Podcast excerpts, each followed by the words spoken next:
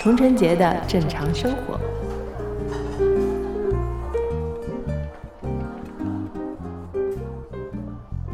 Hello，大家好，欢迎来到童晨杰的正常生活，我是你们的童掌柜。呃，掌柜最近又流浪到了北京，是不是觉得现在提到北京，大家也会有点点嗯紧张？对，确实这两天在经历囤货啊。我发了条朋友圈说，囤货这个东西吧，避得过上海，避不了北京。对，然后掌柜是前两天从横店到北京，然后刚下飞机，呃，好朋友们就纷纷的，有的发来消息，有的在群里讲，然后有的就直接打电话，一个电话甩过来说：“你赶紧去买东西，赶紧去囤东西。”不过他们当时的理由呢是说，因为我从外地回到北京嘛，所以会呃有可能会健康宝弹窗，弹窗之后呢就有各种情况会出现，有可能你去申报一下，做个核酸，弹窗就消了；也有可能呢，因为呃某某种同时空伴随呃说不清的迷之的原因，让你导致需要在家里居家隔离。呃，七天到十四天，所以就是这也是他们让我，呃，囤东西的一个原因吧，这是比较早的原因啊。然后到了晚上，哎，就你知道，就几个小时的之间的变化，因为呃，北京朝阳发现了比较多的病例嘛，然后那时候是顺义好像也有，嗯，所以就变得突然就紧张起来了。然后再加上我们同组的几位演员也有分别不同程度的，因为一些行程的问题而在别的城市啊受到一些就是通行上的阻碍，所以呢，就是大家就变得开始紧张。呃，北京的朋友们就说。嗯，还是去囤一点吧，买一点吧。然后掌柜立刻就拿起手机，因为根据呃那么多上海朋友们的建议，就是此时此刻千万不要去超市哄抢，会造成呃很大的危险，说会有交叉感染。所以呢，掌柜就拿起手机啊，在各大的 APP 上刷刷刷刷的各种下单。然后有的可以计时到的，有的可以就是比如说隔天到的，还有一些可能过两天到。那呃，以掌柜的判断啊，在三天之内应该不会达到像上海这样完全封城的状态。所以呢，就是东西还是比较及时的都买到了。然后过了今天已经是第三天了嘛，第三天，然后呃。买的东西、吃的吃的东西基本上已经到了，然后还有一些水呀、一些呃日用品，可能就是是会稍微慢一点到。但是掌柜已经发现一个很悲催的情况，就是冰箱已经炸了。就是呃，北京家里的冰箱就相对稍微小一点嘛，然后哎，其实也不小啦，但是我真的买了太多东西了，起码牛排可能就有。八斤到十斤左右，然后还有各种的呃牛肉片、啊羊肉片、鸡肉片啊鸡胸脯啊等等等等各种形态的肉，呃还有呃洋葱啊、土豆啊、胡萝卜啊、大白菜啊、呃西红柿啊等等比较精放的蔬菜啊，嗯还有酸奶、鸡蛋，对，基本上整个冰箱现在已经是非常壮观的一个状态。呃，然后冰箱塞满之后，觉得啊，好像心也满了一点啊，没有那么担心了。嗯，那因为这两天在北京，其实呃，免不了还是要出门要工作嘛，大概还有两天的工作要完成，所以每天一到半夜就有一个呃功课要做，就是把手机打开，然后看看健康宝有没有弹窗，因为如果有弹窗的话，那可能第二天的工作就会需要取消。对。呃，然后北京这两天在做全全员核酸嘛，然后之前公布是整个朝阳区要做三次的核酸，呃，然后掌柜也是去家里楼下，很方便啊，家里楼下就有两个核酸点，一个是交费的，一个是不交费的，呃，那交费的呢就没有什么人，然后呃有的时候时间也不是有的时候吧，就是这两次时间比较紧的情况下，也考虑到就是人员不要聚集啊，所以掌柜还是选择了付费去做核酸。呃，然后另外一个免费的核酸点呢，相对排队的人会多一点，时间会久一点，那可以根据啊每个人的情况来选择。嗯，我觉得就是北京这次的反应还算比较快吧，就是全员核酸的整个的组织工作啊，还算是比较快。然后呃，这两天公布的数字是好像三天，三天之中的核酸任务，第一天已经差不多要完成了三分之一人群的采样。唉，怎么讲？希望。就这两天，就是跟北京的朋友们，因为之前也有一些邀约嘛，啊，就说好久没见了，因为掌柜差不多有一年没有回北京，然后就说，呃，要不见个面吧，聚一聚，吃个饭什么的。本来就感觉这个礼拜的饭局可能都已经排好了，但是后来发现，因为疫情的影响啊，大家还是尽量在家里待着，所以是非必要不出门。然后本来想说去看迈克尔贝的呃救护车，紧急救护车。然后也不太敢走到对面的电影院去，对，就是各种商场也不敢进，嗯，因为还是觉得要，嗯，保持自律吧。这个时候，呃，还是从从自己做起，好好的来，呃，控制一下自己的行为 行动轨迹，嗯，尽量不要给大家添麻烦啊。然后，这是掌柜的最近的一些经历，嗯。那今天跟大家聊一聊居家运动吧，啊，因为最近呃，刘畊宏先生的呃居家跳操那个《本草纲目》对吧？毽子操、女神操、龙拳等等一系列的套路的健身，在呃。各大平台也是非常的火爆啊！掌柜除了看到他在抖音的直播之外，还有很多别的平台也会有他的 cut。嗯嗯，刘畊宏先生，我记得他是掌柜有一次跟他录过一次节目，大概在二零零八年。嗯，当时也是一个比较偏健身类的，就是运动类的呃竞技节目啊，呃。可能现在应该也已经找不到那个节目，因为那个节目也不是特别的大众，特别的红。然后当时他就是一个非常自律的形象，就是呃，首先一身非常专业的肌肉啊，大家看到就觉得他哎，肯定是一个长期就是健身并且非常自律的人。然后当时他还呃就一直在问我们，因为在上海录嘛，就说哎呀，那个我录完节目之后有没有附近的健身房，我还想再去练一练。然后我们当时就哇，好自律啊，因为嗯。其实我们录那个节目本身就是一个体力消耗会比较大的节目，就是每天都是跑啊跳啊。然后掌柜当时都有点体力不支，你知道吗？然后他就是还是可以说我那么那么大的消耗之后，还要去健身房再专门的做一些呃针对性的训练，然后保持肌肉的呃含量和肌肉的表现力。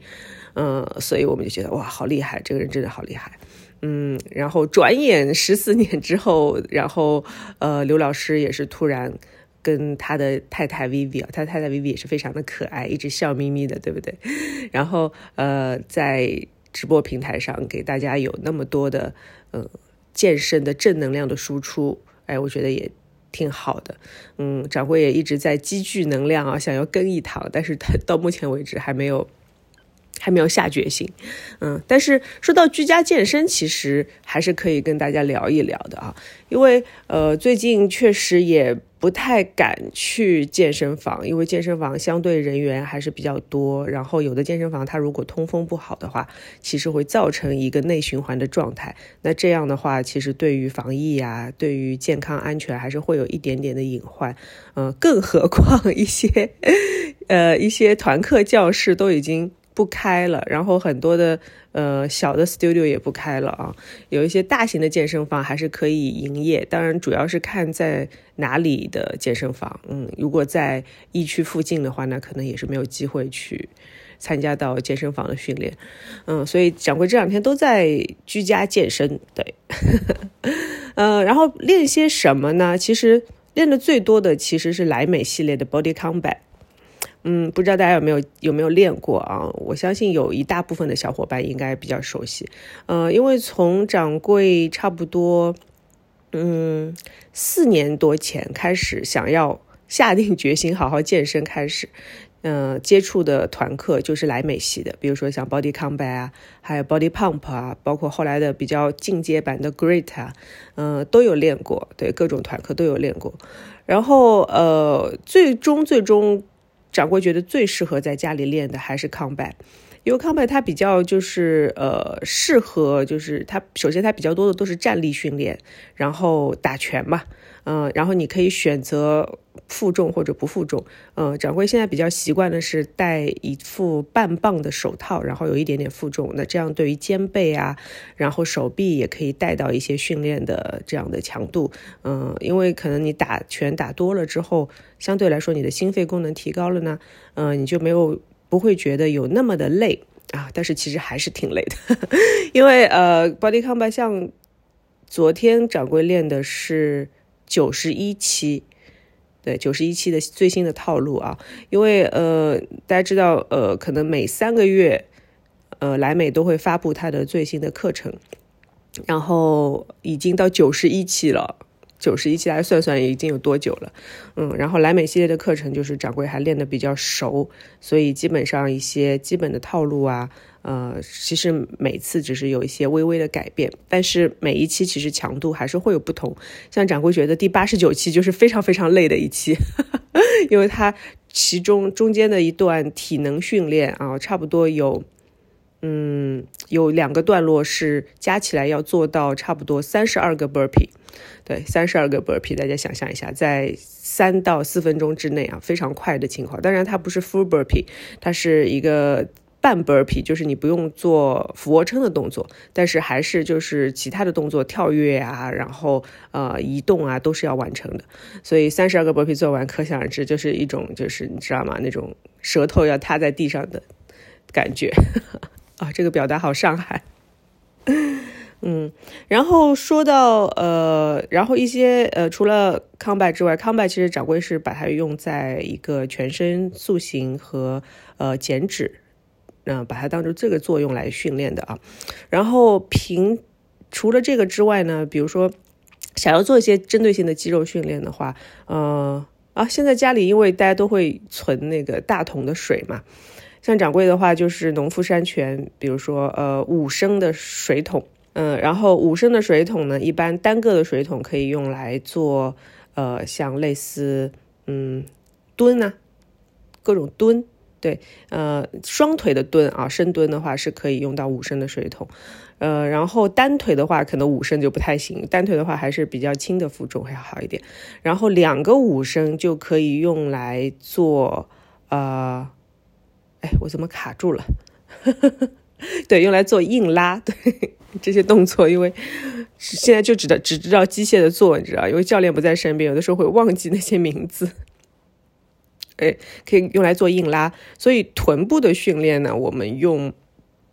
用五升的负重就可以完成很大一部分啊，然后呃，因为有了负重之后，相对就是消耗会比较大嘛，所以做完两个运动之后呢，就是硬做完硬拉和深蹲之后，呃，做一些呃帕梅拉的呃比较轻的呃腿部和臀部的训练。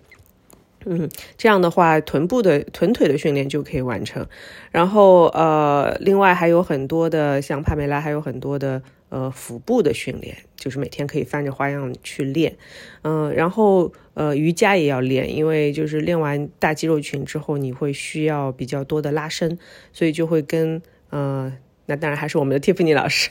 对他现在每天，因为他也封闭在浦东嘛，嗯，然后他的。每天应该是四点钟，对，在他的视频号“欧玛瑜伽”上面会有直播。那有的时候，呃，比如说练了两天大强度之后，嗯，像今天掌柜的计划就是跟着蒂芙尼老师来练一节瑜伽课，嗯，呃，然后说到运动这个东西啊，最近也有一些新的领悟，因为之前的话，呃，掌柜因为是做模特出身嘛，所以其实，嗯，前。就是在自己职业生涯的前十年，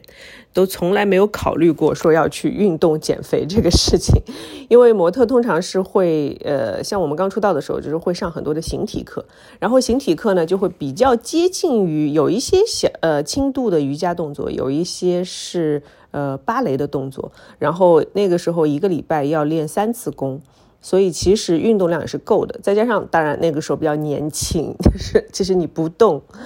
然后猛吃也不会就是有。肥胖的情况出现啊，不是肥胖了，就是一点肉都不会长。那个时候是二十出头的时候，所以就是到呃大概二十五六岁往上就开始觉得说，哎，是好像会就是你多吃，好像会有一点小肉肉出来。对，掌柜的体质啊，跟大家报告一下，其实也是比较容易容易长脂肪的那种。对，嗯，就可以理解为那种就是呃。体脂容易高，但是看上去又比较瘦的那种类型，呃，这个可能跟遗传跟基因也有点关系，因为掌柜的妈妈和外婆也是这种体型，所以到了二十五六岁往上到三十岁这段时间，就开始想说，哎，要不还是做一些运动吧，嗯，但是那个时候其实就是呃，可能。那种运动观念啊，还不是那么的先进，所以呢，就比较多的还是就是做有氧，就是那种死有氧，你知道吗？就比如说在呃踏那个那个叫什么来着，踏步机，呃椭圆机上面用最轻的分量踩半个小时，然后当时所遵循的理论呢，就是只要你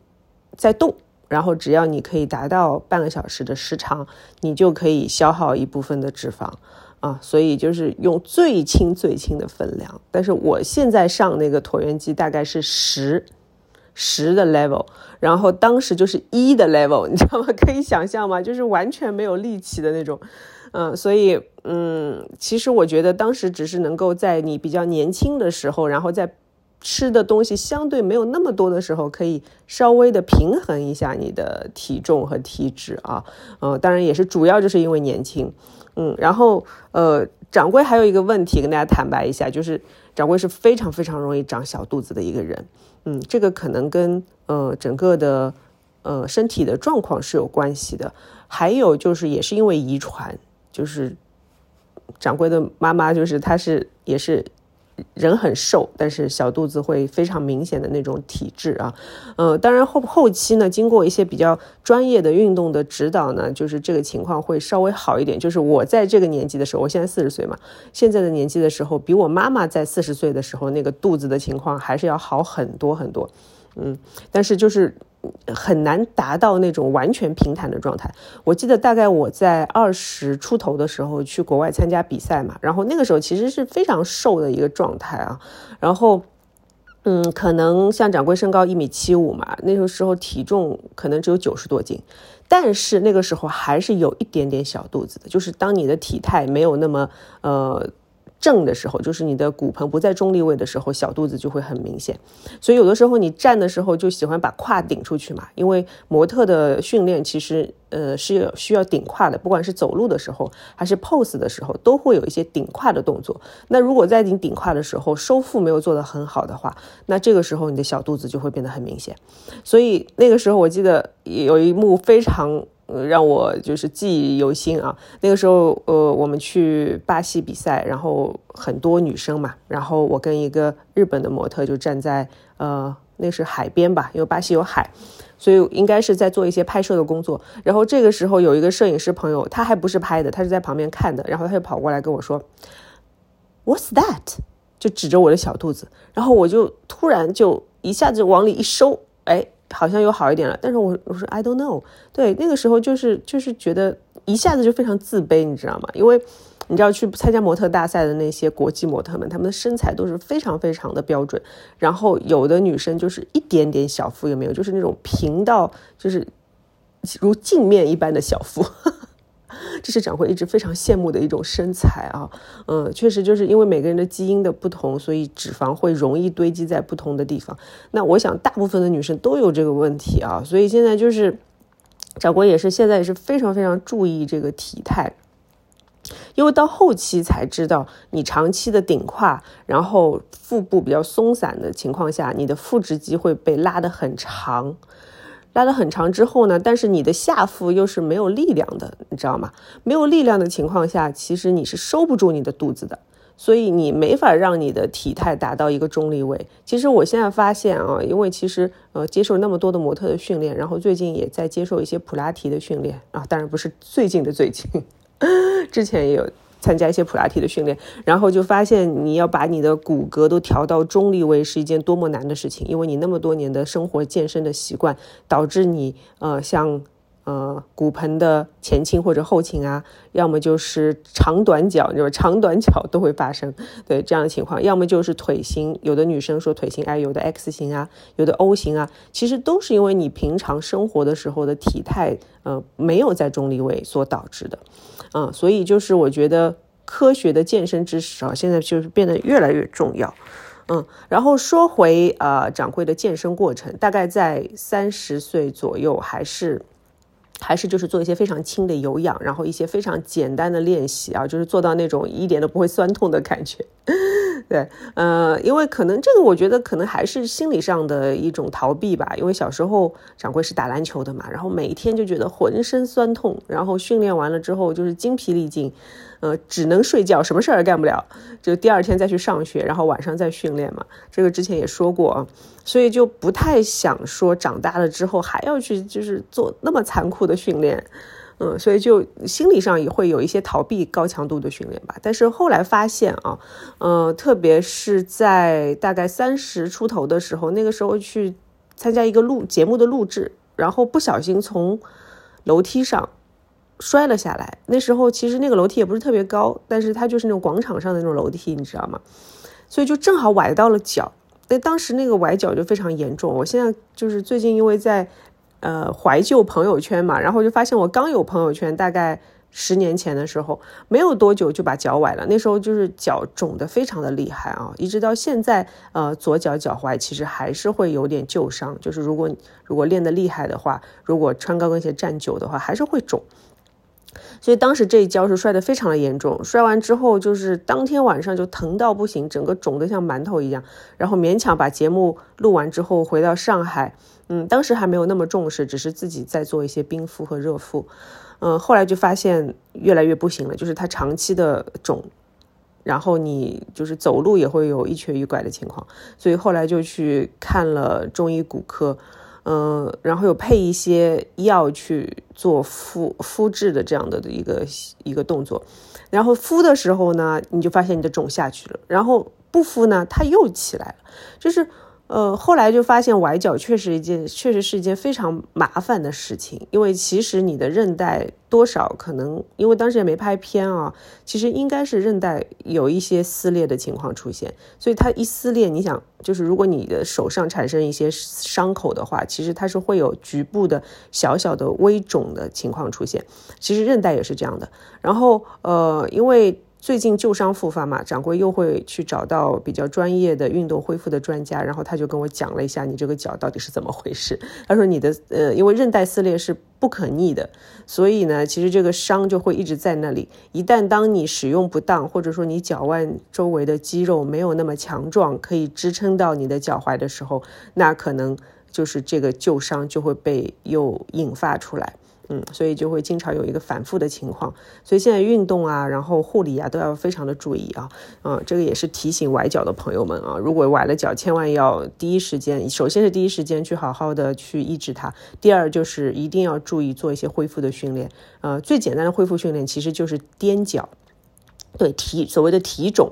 就是你可以，呃，没事的时候，像像在家里呀看电视的时候啊，或者等车的时候看手机的时候，就顺便做做提踵的动作啊。这样的话可以加强你脚踝，嗯，脚踝的力量。因为，嗯，就是其实我们整个的力量，就是当你站着的时候，是就是从脚开始的，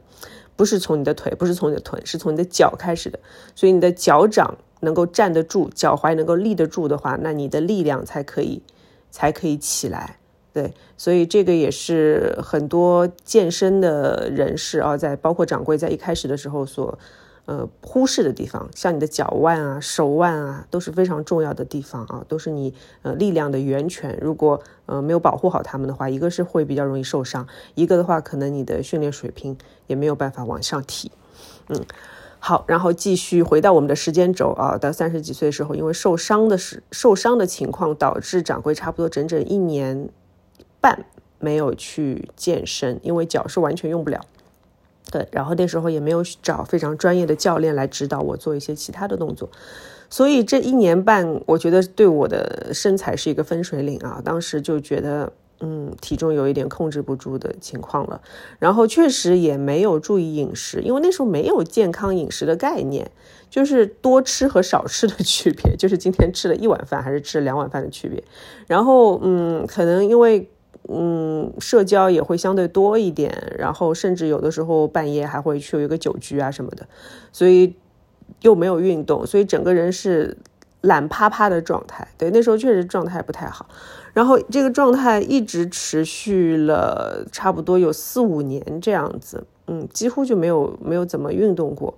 嗯，然后那个时候就觉得哎呦不太行。就是因为工作的要求，其实还是跟以前对你的身材要求是一样的，但是你的身材却没有办法像二十几岁的时候那个状态。那这个时候就开始想说，是不是还是要运动？对，还是要减肥？因为我也是一个从小的运动员嘛，所以我对于运动减肥还是非常的有信心。嗯，所以呃，等脚踝稍微好一点的时候，就开始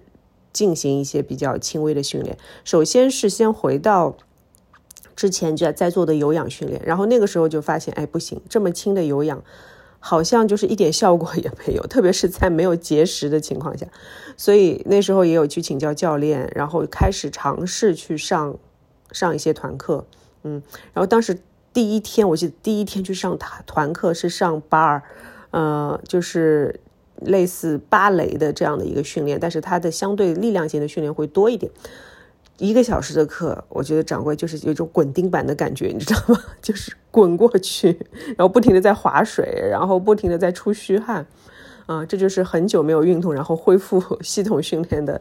一个标志啊。后来才知道这些是为什么，就是因为真的你的肌肉完全没有力量，然后体力也跟不上，所以练完那那节课之后，我就觉得好好累啊。嗯，还好那个时候周围有很多的。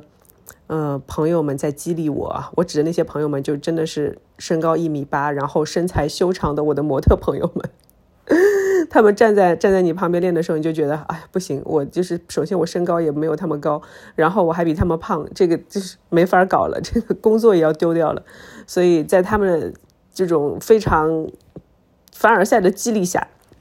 嗯，掌柜就上了一段时间比较久的团课，嗯，上了团课之后呢，就发现确实精神状态要好很多，然后皮肤啊、肌肉状态也会好很多，嗯，但是要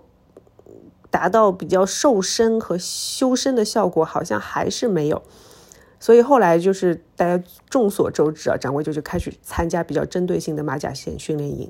因为马甲线训练营是特别，我觉得是特别适合我的，因为我就是特别容易长肚子的那种。苹果型身材，我觉得现在有点苹果型身材的趋势啊。然后去到马甲线训练营，当时训练是非常的拼，每天嗯每天的吃的东西也要呃就是在群里面要有一个汇总给教练，就是打卡每天吃了什么。当时就觉得啊，每天又饿又累。整个就是魔鬼训练营啊，还好当时没有工作，所以嗯，也是因为胖吧，可能，然后没有工作，然后还是把这十五天去给它撑了下来。这十五天当中的第八天，就是你练完七天之后，呃，会有一个数据的汇总，然后到第八天，第八天就可以休息一天，然后再开始下一轮的七天的训练。嗯，大家说七，嗯，就是每，嗯，我们有一个讲法嘛，说每七天是一个循环，可以改变你的。呃，身体的一部分的代谢，或者你的肌肉的状态，嗯，然后每二十八天又是一个循环，就相对是比较大的一个循环，它可以更多的去改善你的呃新陈代谢啊，然后饮食习惯啊，嗯，然后再之后可能就是三个月、半年、一年这样的周期。对，后来掌柜渐渐发现啊，因为像这种比较。呃，集中的训练营的话，掌柜参加了三次，三次就是半年之内参加了三次马甲线的训练，练到最后一天，就是第三次的最后一天的时候，整个人的状态是什么样的？就是你觉得你快要生病了，就你觉得呃，好，首先是好累好累，然后其次是整个人就感觉有一种。肠胃也不舒服，然后还有一种像有感冒的感觉，后来我才知道，这可能是运动过量的一个表现啊，特别是在这种短时间那么强的强度和密度的训练，再加上节食，嗯，就是因为就是因为需要一个快速的瘦身，当时就是效果是非常的明显，大概是整整减了嗯将近二十斤的体重，然后呃体脂是从最高的时候有将近三十多。嗯，我记得非常可怕的三十多的体脂，然后降到二十一左右啊，这个是一个非常大的一个一个进步啊，对掌柜来说非常的有成就感。嗯，然后大概那个时候，我我大部分的裤子都已经变大了，就穿不了了。嗯，然后就开始买小一号、小两号的裤子和衣服。嗯，后来证明也是，就是不用那么冲动了，因为你多少还是会有点反弹，所以很多的衣服可能还是还是不太能够穿得上。对，啊，这是这是多大的一个我心中的秘密啊，跟大家分享。嗯，然后后来呢，就开始做一些呃，因为其实十五天马甲线它比较接近于减脂减脂的训练，嗯，但是整个的掌柜的呃身体的情况还是肌肉量很少。我相信很多的女生都会有这种困扰啊，肌肉量非常的少，然后你练得很累很累，才长那么一点点一公斤肌肉，所以，嗯，掌柜后来就决定去做一些力量性的训练，然后也是找了非常专业的全国健美冠军的有 title 的这样的教练啊，来帮我增肌，然后他本身也是一个嗯肌肉非常厉害的，可能比刘畊宏先生还要再。肌肉块还要大一点的教练，对，然后他练练肌肉是非常的有经验嘛，所以就跟他去学，嗯，然后就开始了一系列的呃增肌训练，然后增肌训练呢，你你会发现慢慢的啊，其实你的就是我们说身材的号嘛，一开始是可能你减脂的时候它变小号了，然后开始增肌的时候，它多少会有一点大个半号，这样开始慢慢的。因为你的肌肉会有充血的情况嘛，然后在肌肉和脂肪 battle 的时候，你的脂肪还没有减完，然后你的肌肉就开始增长的情况下，那你的维度会变大一点点，嗯，所以当时一开始也是有点不太适应，但是教练跟我说你 OK 没问题，当你把脂就是你先把肌肉练出来，然后再减脂的话，你整个人就是其实是有一个新陈，就是呃有一个就是以旧换新的这样的感觉，就是你的身体会。呃，肌肉量会比较多，然后脂肪会减少，然后你的新陈代谢会提高。嗯，确实那时候做力量训练的时候，每天就是因为掌柜本身也是个非常容易出汗的人，每天就觉得一直在出汗，一直在出汗，一直在出汗。在包括你没有训练的时候，他也在出汗，都其实是一种新陈代谢加快的一个代表嘛。所以，嗯，力量训练啊，然后呃，其实今天主要跟大家说的呢，就是想跟大家表达的是，就是。呃，不管你做什么样的运动，首先就是你要有一个持续性，就是说你每次每个礼拜的训练不能太少，对你不能说，呃，因为有的时候掌柜也会发生说，你今天练了一个高强度，然后第二天累到完全不想动，对，这这个也不行，就是第二天多多少少我们做一些有氧，让把它乳酸排掉一点，然后让它恢复。其实健身的话，恢复是非常重要的。嗯，掌柜最近才发现啊，就是你如果觉得很累，你不想练的时候，千万不要逼自己，就是一定要让大家休息，诶，一定要让你的肌肉休息，因为如果它不休息的话，其实肌肉它你只是在练的时候破坏掉了它，但是它没有办法长出那个肌纤维，然后因为你吃的，如果你吃的又太少的话，那你的肌肉是不会长的，所以如果我们所有人的健康的目标都是要让自己变得更加的紧实，看上去更加的纤细和健康的话。呃，我觉得就是以掌柜现在的经验，不要太勉强自己。就是其实身体是很聪明的，如果他觉得很累、很饿，呃，就是这个时候，其实你还是要满足一下他的要求啊。嗯，其实我觉得现在大家都居家比较多嘛，所以居家的健身可以走起来。嗯，然后居家健身，我觉得，嗯，当然它首先是非常考验你自制力的、自觉性的这样的一个运动。嗯，就是你每天要。督促自己要动，然后手还有就是要督促自己把那个视频练完、看完，打开了就把它练完啊！不要打开了就开始吃方便面之类的，这个好像不太行。方便面可以练完之后或者练之前再吃都 OK。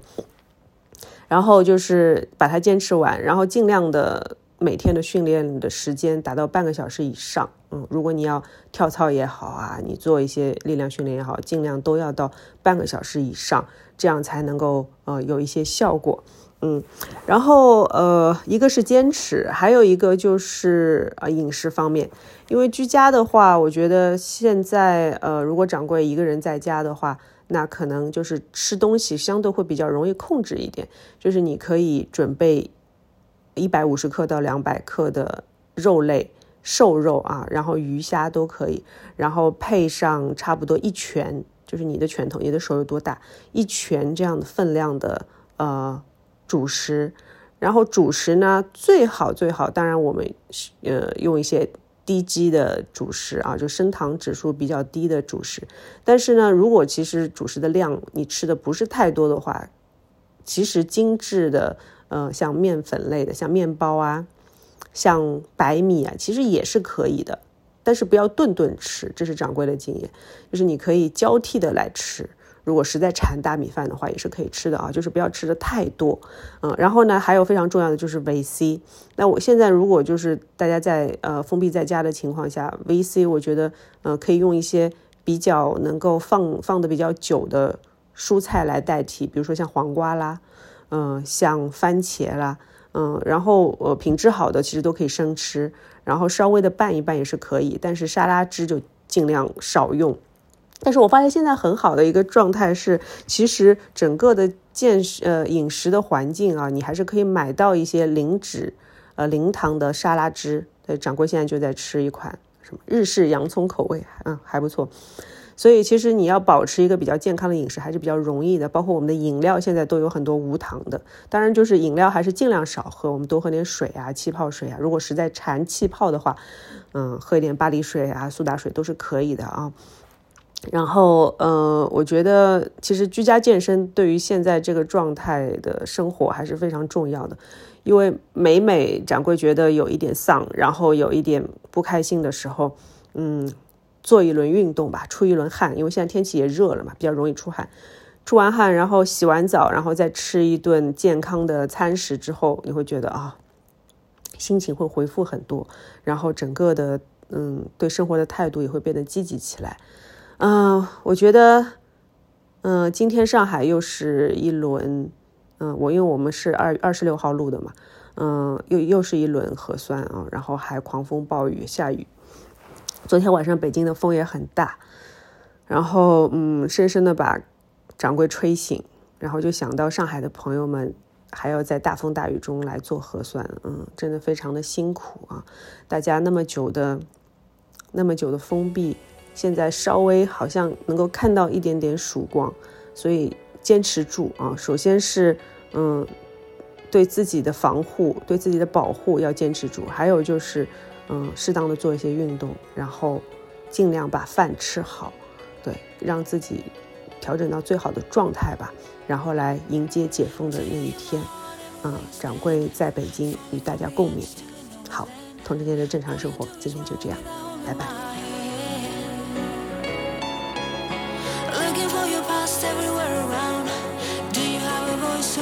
Drown in a distant noise in another breakdown to me.